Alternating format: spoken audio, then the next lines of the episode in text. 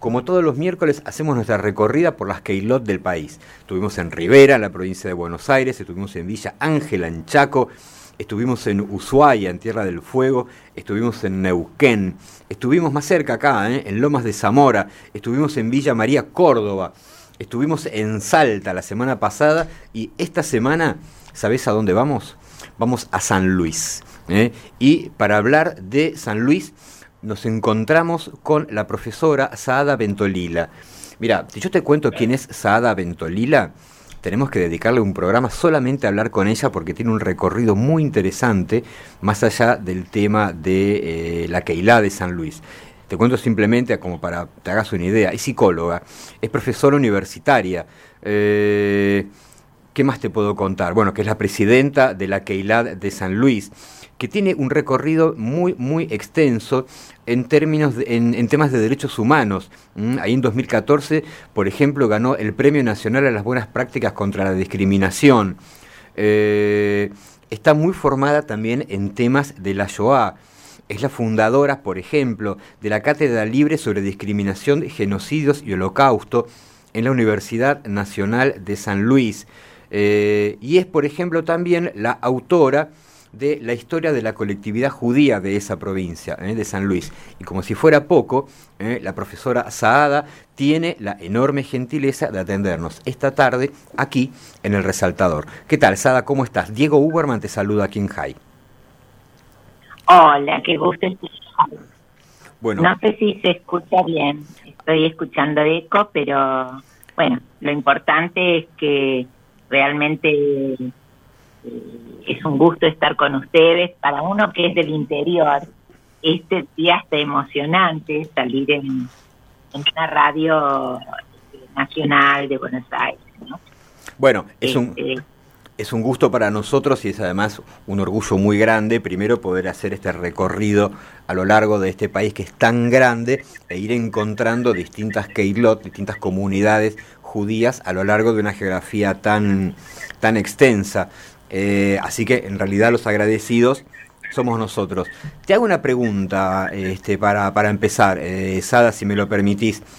Eh, vos me decís que te definís como una judía sefardita cuya familia es originaria de Marruecos.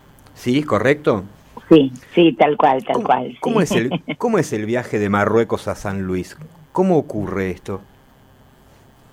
Bueno, eh, en realidad, eh, nosotros ocurre en el marco de lo que fue. Eh, yo escucho mucho ruido, no sé, es mío, puedo ayudar o. Sí, me dice, me dice, me dice, me dice acá en el control que sí, que es tuyo, que si podés bajar tu radio, probablemente. No tengo nada prendido, ah. no tengo nada prendido. Por ahí. Eh, bueno. Bueno, sigamos adelante un poquito a ver si parece podés, sí, sí, sí, podés correrte un poquito por ahí. Pero yo te escucho muy bien. Bueno, a ver bueno, convivamos con esto, como estamos aprendiendo a convivir con el virus, aprenderemos, convivamos con esto también, una más, ¿no? Bueno, eh, te quiero contar, de, eh, la pregunta tuya es re interesante, porque en realidad eh, se enmarca en lo que ha sido el, la, el gran movimiento de masas migratorias que hubo ante un poco antes de la guerra o entre las dos guerras, ¿no? De, después de la Primera Guerra y después de la Segunda Guerra Mundial, ¿no es cierto? Y en el caso de nuestra familia, eh, de mi familia, nosotros teníamos ya parientes que vivían en San Luis. Eh, parientes que se habían instalado cerca del 1916, 17, ¿no? Y que tenían comercio. En realidad, el asentamiento originario eh, fue en Venado Tuerto, de, un, de parte de un tío, por esta fecha te estoy hablando, y después fueron como cambiando de lugar hasta que llegaron a San Luis, ¿no? Tenían tiendas e inclusive ampliando sus tiendas, este, hicieron una sede en, en San Luis y este, se vinieron a vivir a San Luis. Eh, esto fue en el año, en la década del en el año 57, 58 más o menos, este, y ocurrió, eh, como ocurría con todos los inmigrantes, debimos tener una carta de llamada, que se llamaba así carta de llamada, donde la, el familiar aseguraba que nos podía dar trabajo y vivienda.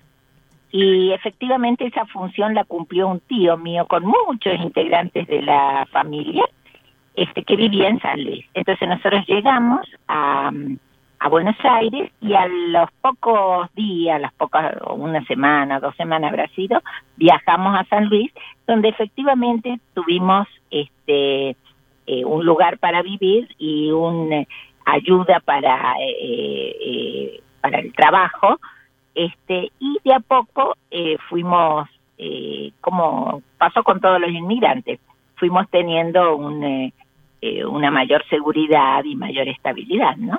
Entiende, O sea que en ese sentido...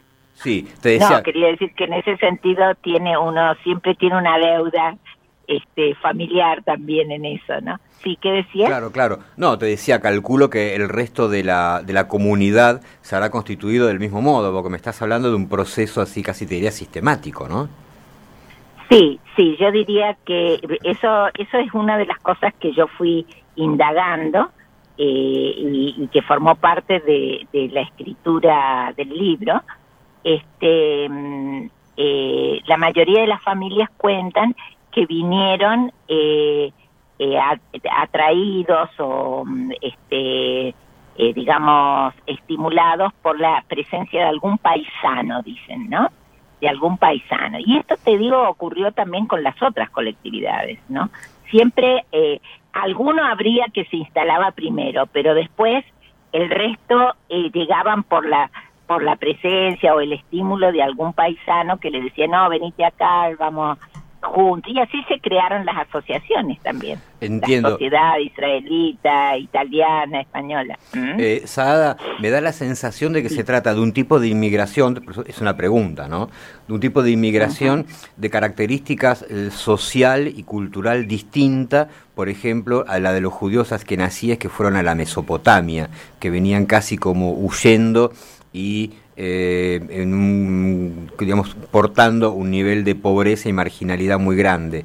Tengo la sensación, de, por lo que vos me contás, que es una inmigración un poco más sofisticada la que me estás contando. tenés razón en que es distinta, es muy distinta, porque eh, los que llegaron a la Mesopotamia generalmente llegaron en grupo eh, y además con promesas importantes de que se les iban a dar tierra y trabajo y, y básicamente eh, con una visión de colonización. En cambio, eh, lo que yo te estoy describiendo, que es la migración de principio del siglo pasado, inclusive fines del siglo XIX, ¿no? Eh, ha sido una, una migración más individual, no en grupo, más individual, muchos sefaradim, ¿sí? Este, también es que nací, no es que no, pero te quiero decir, ha sido una inmigración de tipo individual, generalmente eh, porque alguien eh, tenían alguna referencia y el, em, el proyecto era, eh, digamos, no un proyecto de colonización, sino un proyecto de arreglárselas bien, arreglárselas mejor que donde estaban viviendo, ¿no? De poder tener una una situación económica y social mejor, ¿no? Que eso también está en el fondo, desde luego, en la migración ashkenazí que a la que vos haces referencia, pero digamos tenía otra impronta, ¿no? Este, en el caso de mis padres, ellos llegaron a San Luis, mi papá trabajó para la municipalidad eh, los primeros tiempos hasta que puso un negocito, este, pero eran, éramos muy pobres también, ¿no? Es que no es que no que éramos ricos ni mucho menos, no éramos muy muy pobres también. Y bueno, pero como mm, con ese espíritu quizás eh, de, de, querer enfrentar la adversidad, este, además de que hay que no es solo enfrentar la adversidad, hay que reconocer, yo reconozco, ¿no? que llegar a San Luis fue un hecho afortunado, porque San Luis ha sido una, una tierra de mucha eh, de muy mucho bonadío para nosotros, de mucha bonanza, no bonanza en el sentido de, riqueza, sino de bondad, de generosidad para nosotros, por lo menos para los integrantes de la de la colectividad judía de San Luis. Y lo he visto también para los integrantes de otras colectividades, ¿no? Entiendo. Pero efectivamente sí. Vos sabés que este, me, quedé pensando a propósito de un comentario que hacías recién, eh, Sada, donde decías, bueno, eh, era un paisano invitaba al otro y de alguna manera le, planteaba cuál era el escenario en el que se iba a encontrar. En el caso, por ejemplo, de los españoles, en Buenos Aires, por ejemplo, esto dio lugar a que muchos de ellos se dedicaran a tener bares, ¿eh? porque un paisano le decía al otro, bueno, yo acá hago esto, y entonces se, se iba replicando. En el caso de los japoneses en Buenos Aires, a tener tintorerías, ¿eh? y entonces iban repitiendo el modelo. Y digo, en el caso de los judíos, ¿pasó algo parecido en San Luis o no? Bueno, también, porque en, en, San Luis es muy interesante, los, yo desde luego que escribí la historia de la colectividad a partir de relatos, porque yo no he estado en el origen, ¿no? claro, obvio. Y en el, en el, claro, y en el, eh, en los relatos es muy interesante este eh, un, uno de los que eh, eh, contribuyó en esto él me contaba que los judíos básicamente se establecieron en dos calles. Una era la calle Colón, en San Luis, donde tenían, era general, ahí estaban más que nada los judíos de origen turco, eh, griego, sefaradí más que nada, ¿no? Eh, vinieron muchos turcos, turcos de Turquía, de Esmirna, este, y también algunos griegos, este, y mm, por supuesto que en el, eh, otra pregunta interesante para hacerse es el tema de la causa, qué fue lo que los movilizaba para eso. En el caso de, de los judíos griegos y turcos, el problema era que los eh, obligaban a, formar, a entrar al ejército. Entonces la mayoría de los, de los jóvenes se iba eh, buscando escapar de esa, de esa obligación. Y, y a los judíos eh, cuando entraban al ejército eh, no eran los más apreciados, eran a los que mandaban al frente y a las tareas más. O sea, entrar al ejército para un judío era prácticamente un certificado de defunción.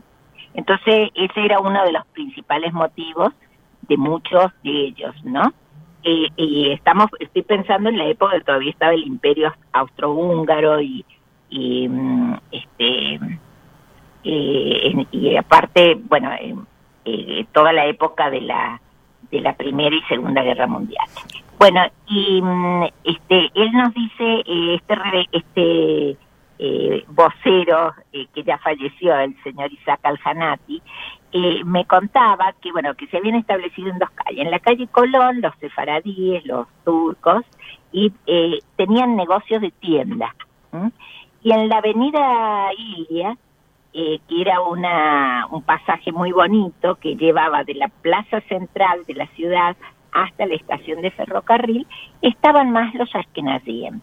Los ashkenazim tenían, eh, había los que tenían negocio de eh, más con la tierra, por ejemplo, leñería o cereales, como fue la familia Meirovich o Goldenberg inicialmente, y también profesionales, ¿sí? dentistas, médicos, se habían establecido en, en esa parte de la ciudad.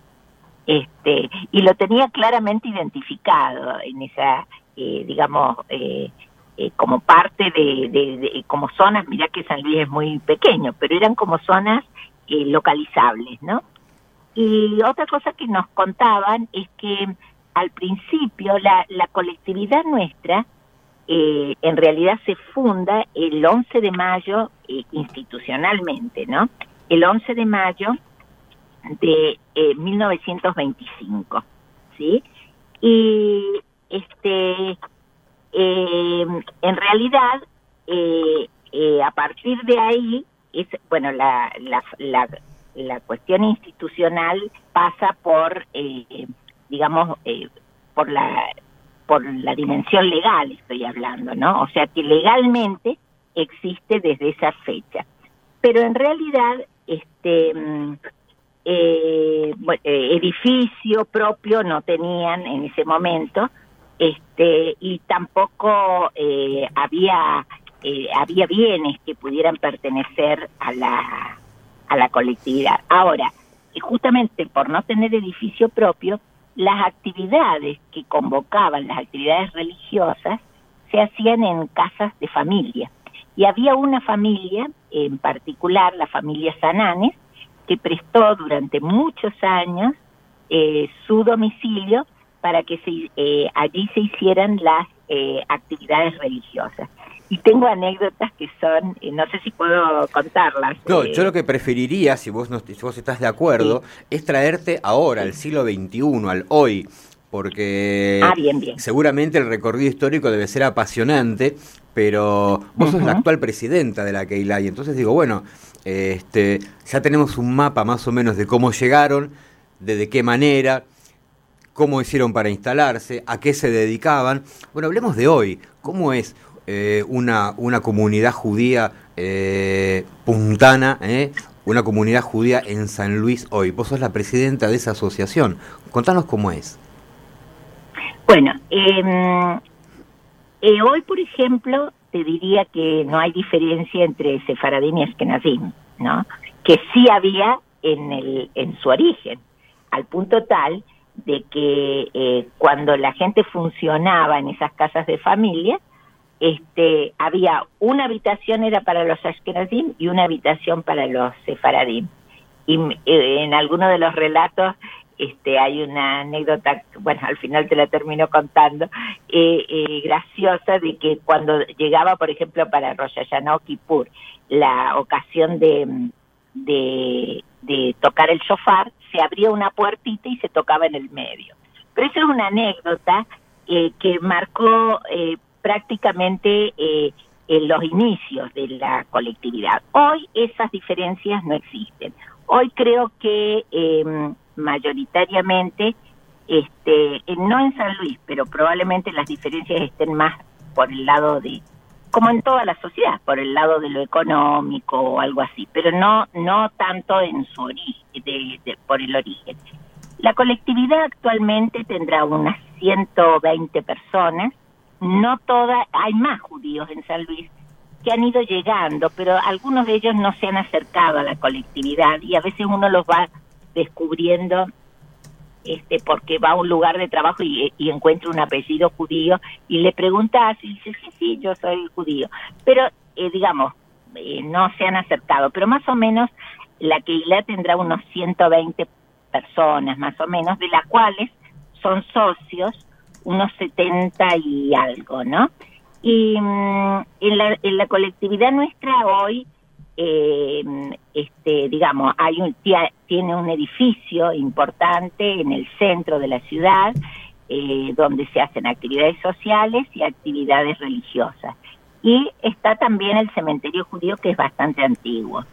El cementerio es de más o menos 1930, por allí, ¿no?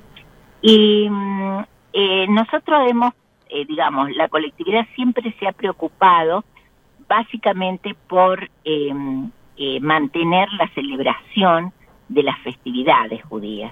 En eso hemos sido bastante consecuentes, este, pero eh, con algunas pérdidas en el camino. ¿Por qué?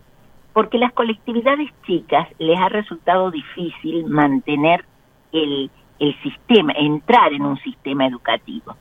Y, eh, digamos, las familias, al constituirse muchas, muchas de ellas ya actualmente muchas de ellas son matrimonios mixtos, la, la, la transmisión de la tradición se hace más difícil eh, y se empobrece también, no es solo eso.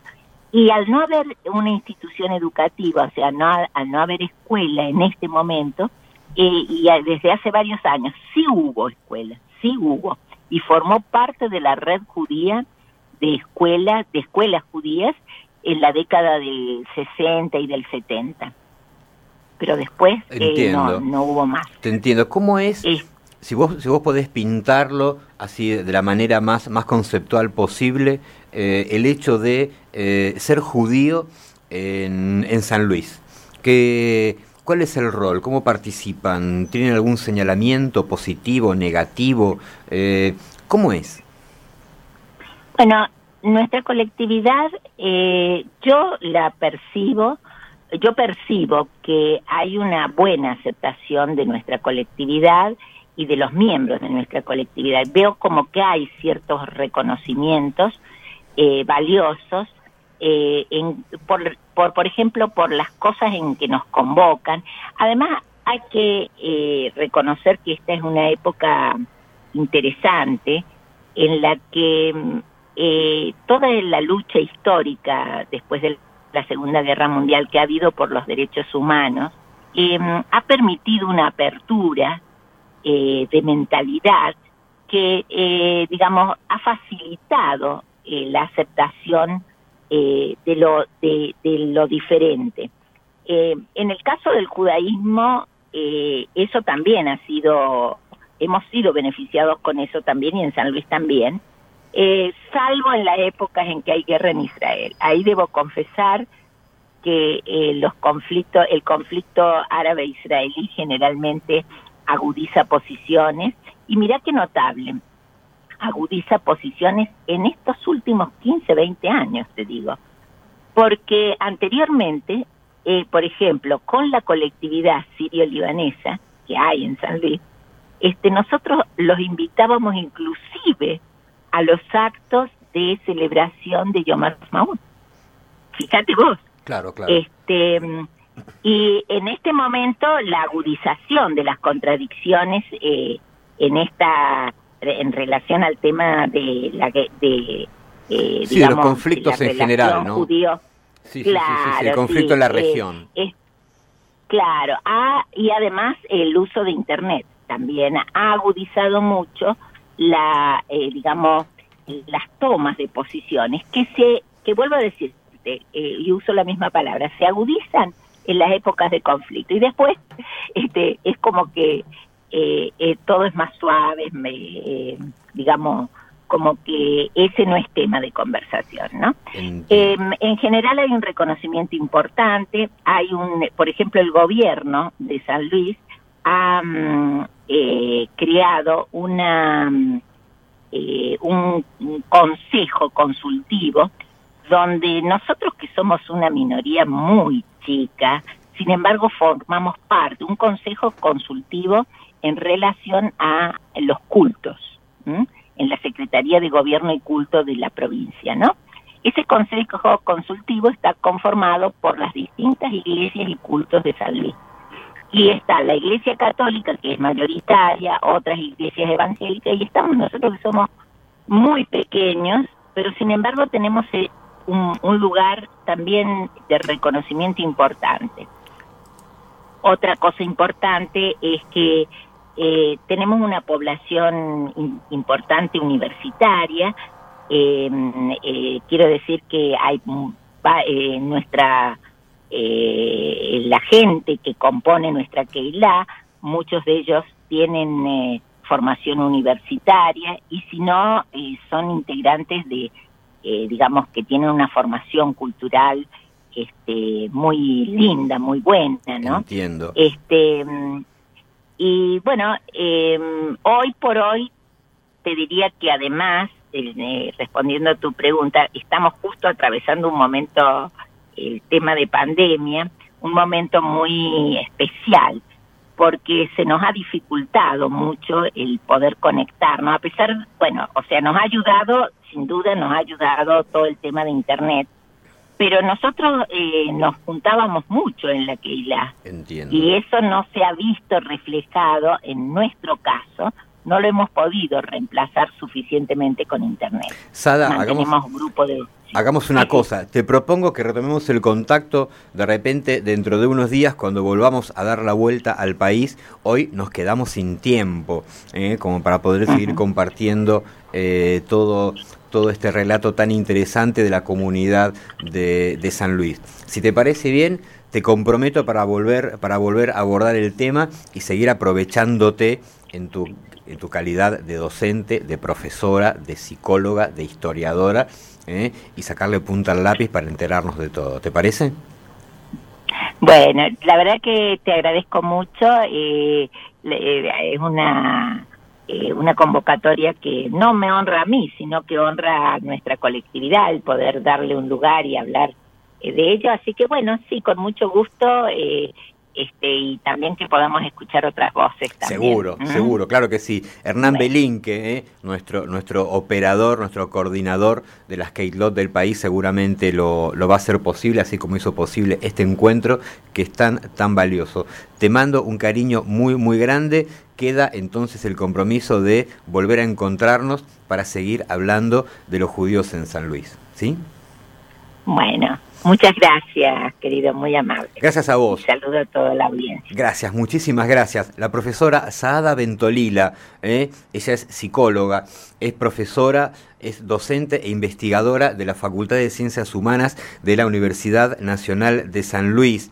Es autora de un libro sobre la historia de la colectividad judía ahí en esa provincia. Eh, es especialista en temas de la Shoah. Eh, bueno, en fin, una señora con un recorrido muy extenso, para aprovecharla mucho. Bueno, tuvo la enorme gentileza de atendernos hoy aquí en el resaltador.